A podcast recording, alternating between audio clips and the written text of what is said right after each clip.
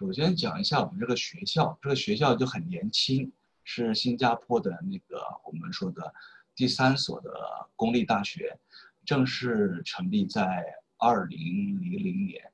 然后到现在刚好是一个二十年的一个长度，非常的年轻。然后目前的话呢，我们学校只有六个学院，是一个专业型的大学，就是有像法学院、商学院。会计学院、信息系统，还有社会科学以及经济这样子的六个学科就比较少，但是的话呢，办学规模已经达到了一万人。然后它的一个就是在，就是说我们怎么说，就它是一个在市中心的大学，就是比较的一个说现代化和方便。然后同时的话，我们这个学校的话也会可以看到有那个是在左边这边有一个三皇冠的认证。就是我们会拿到了，就是说在商业领域最权威的三个的品质认证，我们都已经在那个几年前都已经拿到了。就是说这个认证的话，就是对一个学校的资质啊、水平啊的一个认可。然后还有不同的排名上的一个比较的话，我们学校作为一个很年轻的学校的话，也走在了亚洲的前列这样子的一个排名。然后。我们还有很多那种就是与欧美的一些大学的一些合作，然后就是有像美国的，有像欧洲的，包括像像中国的北京大学呀、人民大学呀，我们会有一些合作的硕士、博士课程、双学位这些，然后还有本科的交换生这些项目都是我们在开展的。像跟美国的有像呃。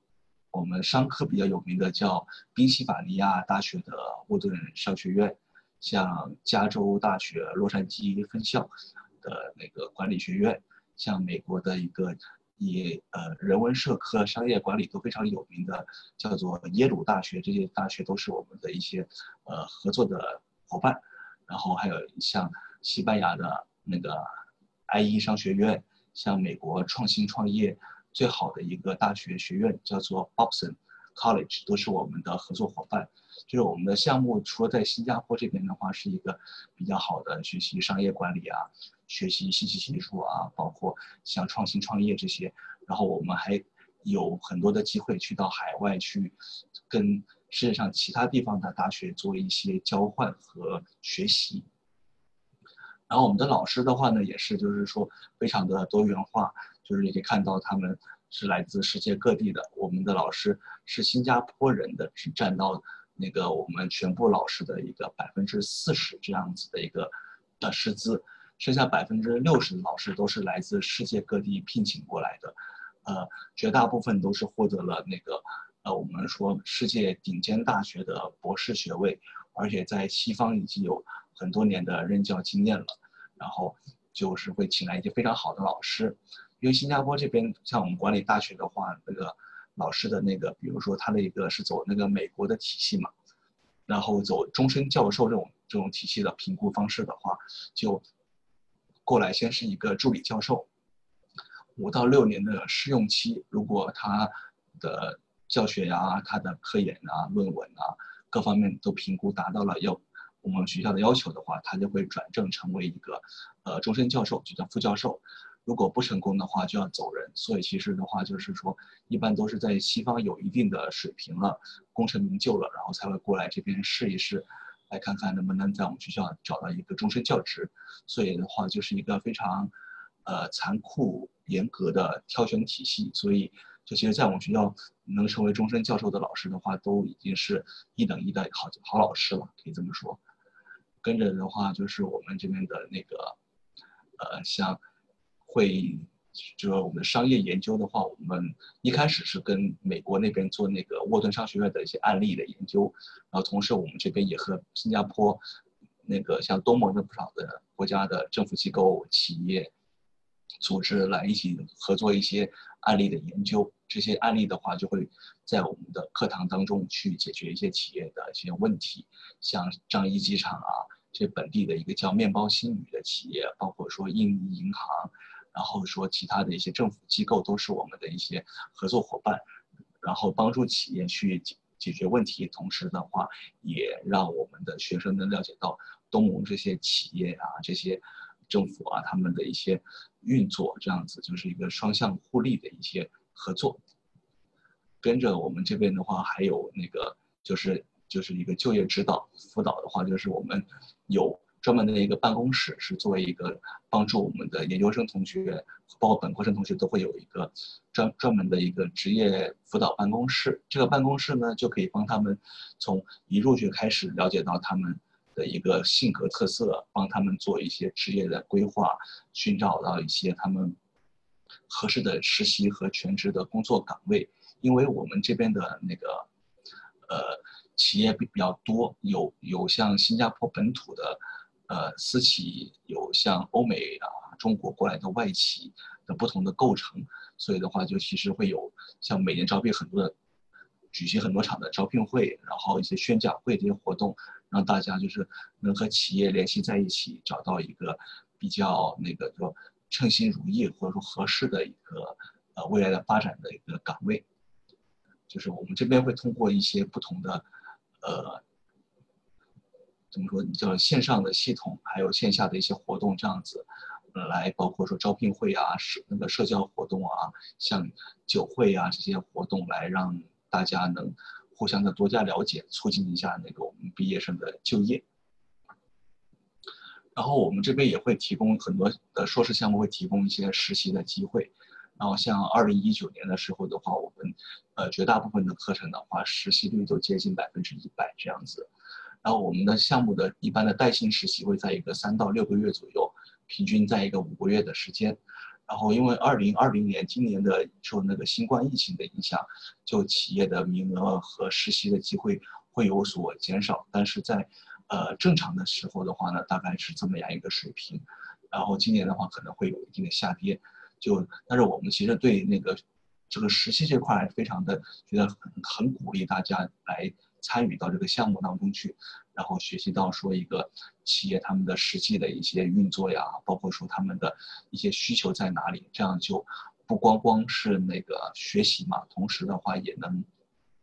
通过这个我们叫做去企业当中去了解到说自己的未来在哪里，自己适不适合这个行业这些。的信息的话，还是要通过一个做实习来了解到。然后的话，这边的这一页就讲到我们的那个毕业生的走向，就是说，像去年一九年的时候，我们毕业生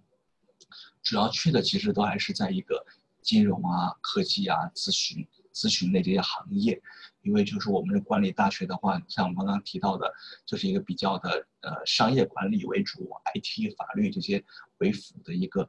专业型大学其实就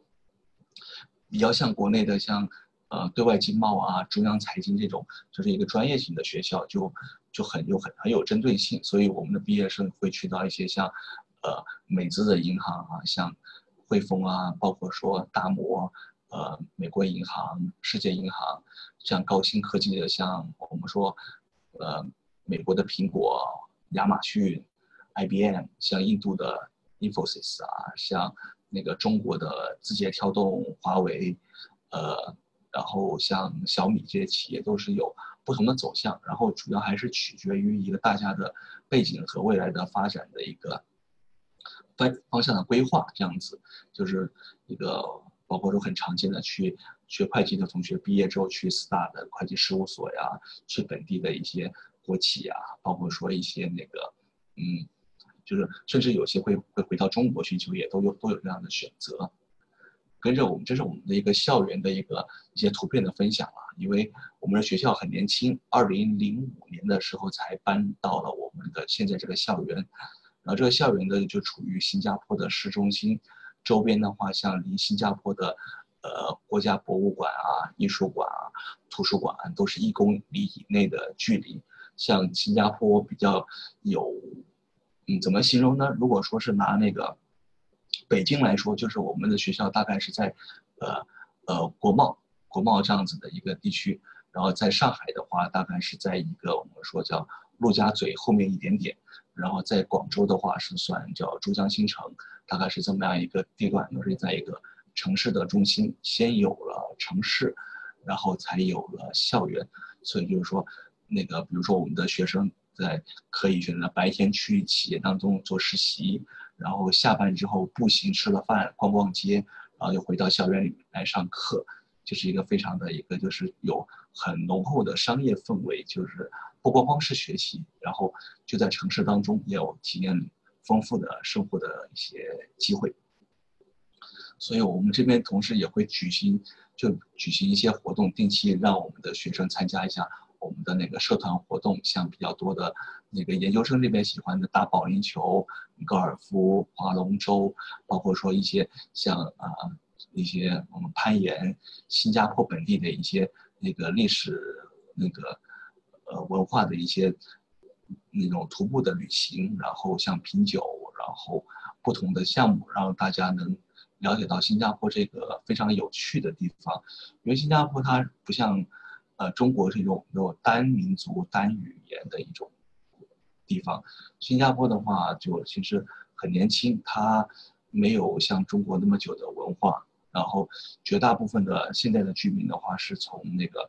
呃，过去几百年从中国呀，从世界各地迁徙过来的。然后的话，所以的话，它就会有多语言多民族，像。主要的民族是华华人，就是就中国裔，然后有印度裔、马来裔、欧美裔，啊，大家都会在新加坡这地方做一个，可能是停留或者是长居都有不同的选择。然后的话，就让大家能更加了解到这种做跨民族、跨种族、跨文化的一些交流的。所以我们那些项目的话，也是说不光光是学习，更多的是说。如果说在一个国际化的平台上，怎么样的很好的，我们说叫做适应、生存、发展，这些都是我们想就是为我们来新加坡读研究生的同学提供的一些，呃的一些服务吧，可以这么说。然后到正题了，就是我们的一些目前开设的研究生的一些课程。然后我们的课程的话呢，就是有接近二十个，那我们叫做。专业型的硕士就是授课型硕士，就是不是以做科研为目的的。然后像蓝色上面的浅蓝色部分就是我们商学院的硕士课程，然后中间红色部分是我们会计学院的，然后右边黄色的是我们信息系统学院的，然后左下角的话是我们法学院的课程，然后右下角的话绿色的是我们经济学院的一些课程。然后这些课程就是我们提供的目前的课程，然后中文版本的翻译，如果大家可能对哪哪些课程比较感兴趣的话呢，就给大家先截个图，然后然然后可以读一读每个那个项目的名字和描述，然后我们后面会提到我们的官方网站和我们的一些课程信息在哪里，然后怎么去寻找到更多的关于这些课程的一些信息。然后的话，我们就是。有这些的课程，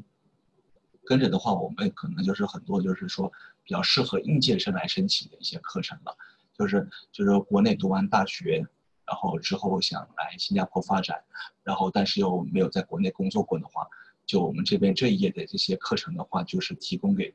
应届生来报名参加，而且大部分这些课程的话都是有带薪实习，在新加坡这边的带薪实习的机会。这样子的话，就是说一边学一边去工作，去了解到一下新加坡这边的一些环境，然后就是做一个可以说是应届生的起步的项目，这样子。啊，跟着就说一下我们这边申请的话是需要提供一些哪些东西，我们要要对那个申请的评估的一些呃最低要求吧，应该这么说。就我们在学学习上面的话，就是说学。一个本科的，呃，我们说叫做学信网可以认证的本科学位，然后想要考一个，呃，研究生的入学考试，就是 GRE、GMAT，还有就是我们 SMU 自己举办的招生考试都可以，然后还要提供一个英文水平的那个，呃，能力测试，就是有像美国体系下的托福，有像呃英联邦体系下的雅思这两个考试都是可以接受的。然后我们还会去去评估一个申请者的，根据项目来评估他的一个，比如说他的做实习、社团，或者说是工作的经历，然后还有说一些课外的活动，然后通过一系列海选之后，如果我们这边觉得说是一个合格的候选人的话，就会邀请来做一个，呃，线上或者线下的面试，取决于说人在不在新加坡。然后的话，我们通过一个就是录取委员会的面试的评估，最后来来决定说能否，呃，发录取的一个通知书，这样子是我们的一个就是申请部分的一些讯息。然后关于说如何准备来新加坡这块儿，因为其实新加坡刚刚有说到它是一个，呃，就是说日常工作学习是以英文为主的一个地方，然后所以就是说一个是要准备好自己的一个英语的能力，同时的话了解，做充分的了解，包括了解自己，了解新加坡，了解学校，了解项目，包括说一些未来的发展，这些都是说要多做一做功课。这样子就是能有帮助到有针对性的来，因为不光光其实就是说来新加坡不光光是呃拿到录取通知书，然后或者说获得一个学位，毕竟这只是一个起点，然后我们就其实更多的是说呃要想清楚自己的一些需求，目前自己的一些优势，自己的一些哪里需要要提升的，就是知道自己的的那个。呃，方向之后，然后再来报名的话，这样我们的录取的成功的机会会大不少。然后我们的学费的话，一般来说是在一个五万新加坡币的一个那个项目的学费。然后我们新加坡这边的呃，跟人民币的汇率比是一新加坡币换五人民币，然后就是一个大概是在二十五万人民币的一个学费，是每一个就是硕士项目的一个费用。同时，我们也提供一些奖学金，然后就是有不同的学院和不同的项目，它会有自己的一些奖学金，还有一些呃企业提供的奖学金。这样就是说，大家可以根据自己的情况、优势、特长来看符合哪一条的奖学金的申请的标准，然后就对递交对应的奖学金。呃，有一些奖学金是无条件的，就是说直接发的；有些，比如说像企业赞助的话，他就会要求你毕业之后为那个企业服务三年、两年这样子。然后的话，当然也发工资，就是一个市场工资，只是说一个对就业方向有限定的一些奖学金也会有。然后新加坡的生活费呢，就取决于一个个人的一些生活习惯了。新加坡这边的话，衣食住行的话，其实开销我觉得和。呃，北上广深的中产的生活差不多，然后的话，一一一个月的开销，比如说，呃，我们说住一个，呃，住学生公寓的话，一千新加坡币就是五千人民币左右的一个愉悦的住宿费，然后吃饭的话，呃，一顿饭可能在一个二十到二十五元的，就学校的呃食堂餐厅就可以吃得到，二十到二十五人民币的一顿饭的一个开销是比较常见的。然后就是大概我们一个月的生活费会在一个一万人民币左右，然后还当然取决于个人了，这样子。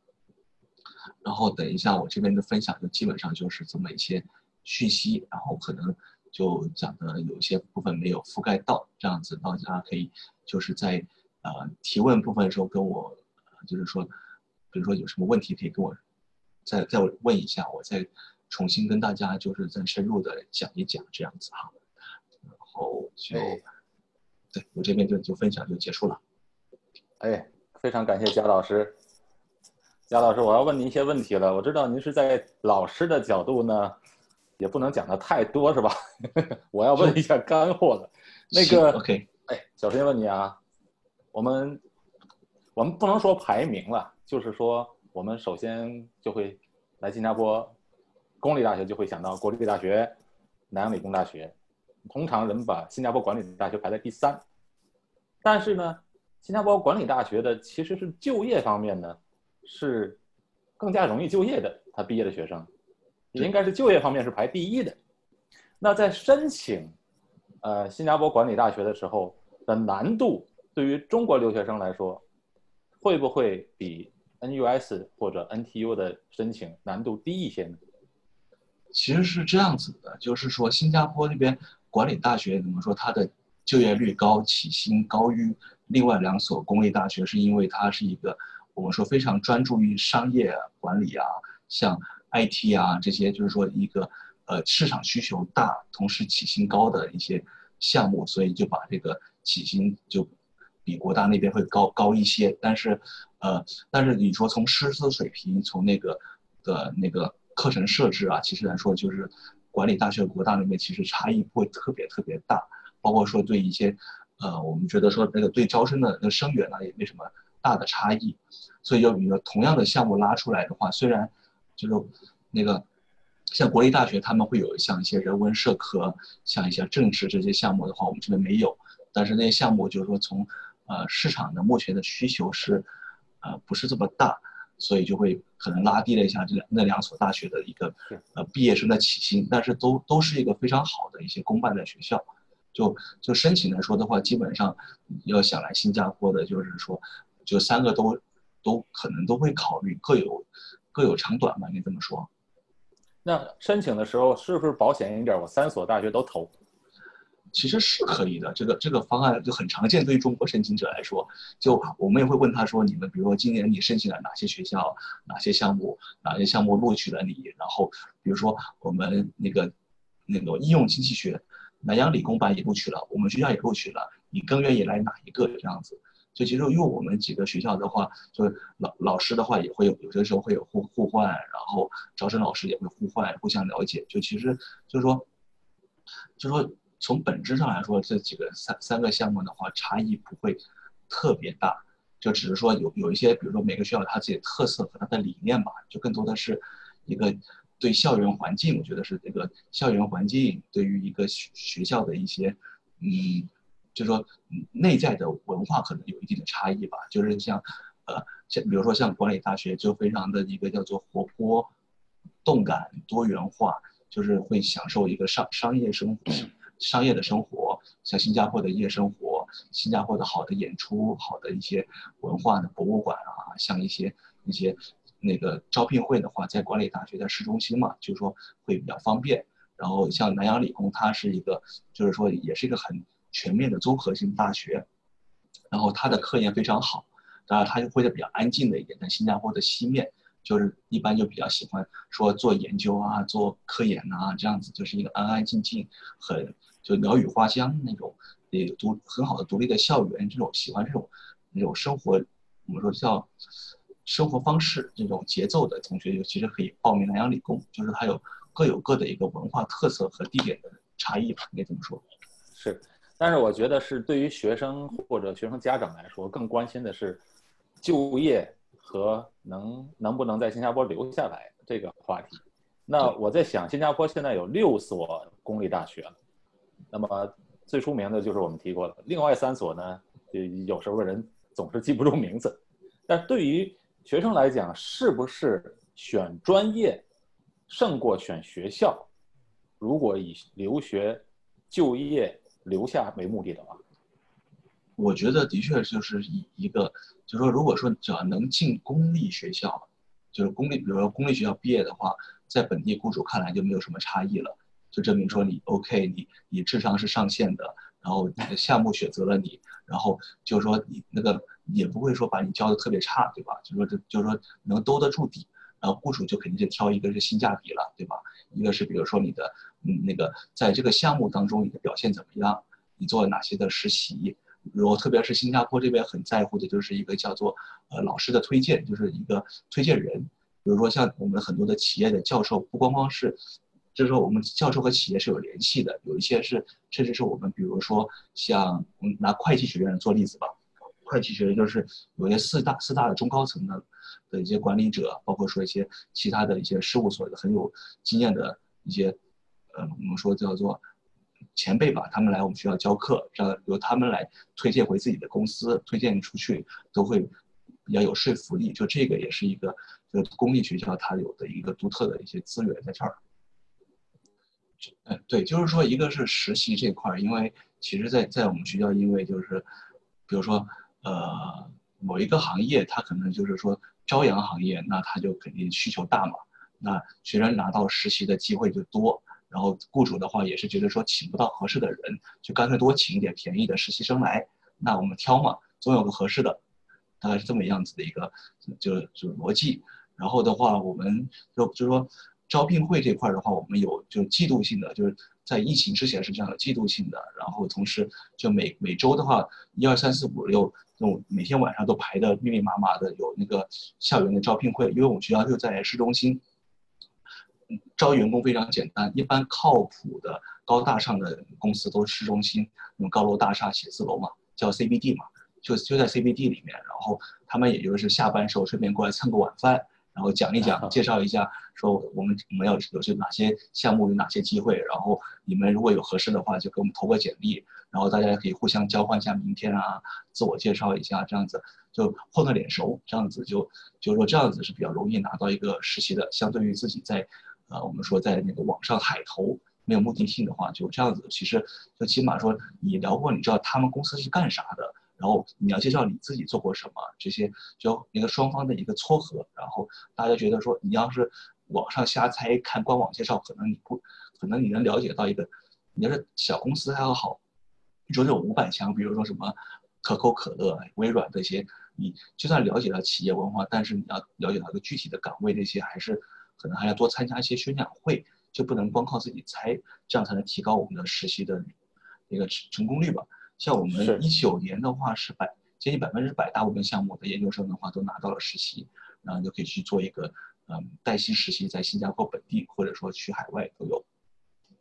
是，像比如说我们很多的就是说老师他就不光光是教授嘛，还有就是企业的中高层，我们把他请过来，然后需要教授我们的课程，就是讲解一下企业目前他们用什么样的软件，用什么样的技术，然后包括说一些需求啊那些的课程。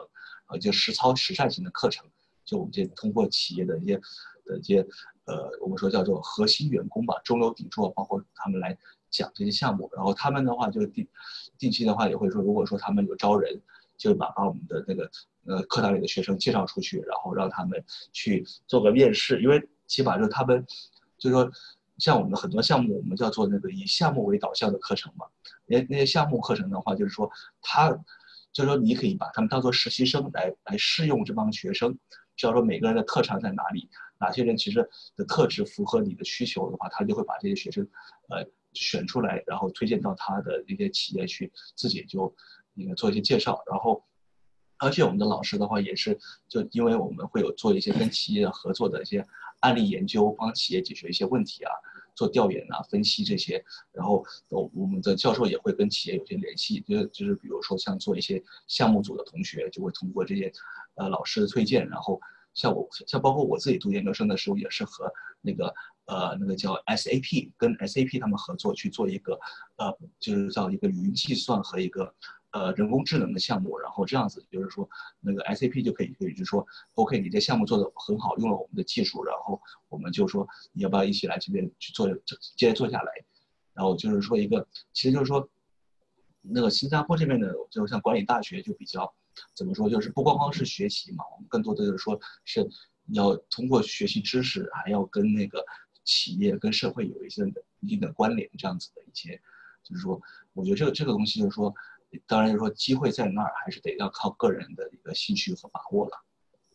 是的，是的。那么刚才有北美的一些呃，这个学生家长也在问，呃，关于这边，其实我们新加坡呢，呃，在对于招聘外国人才是那个非常抱有开放态度的。从一点就看出来，签证。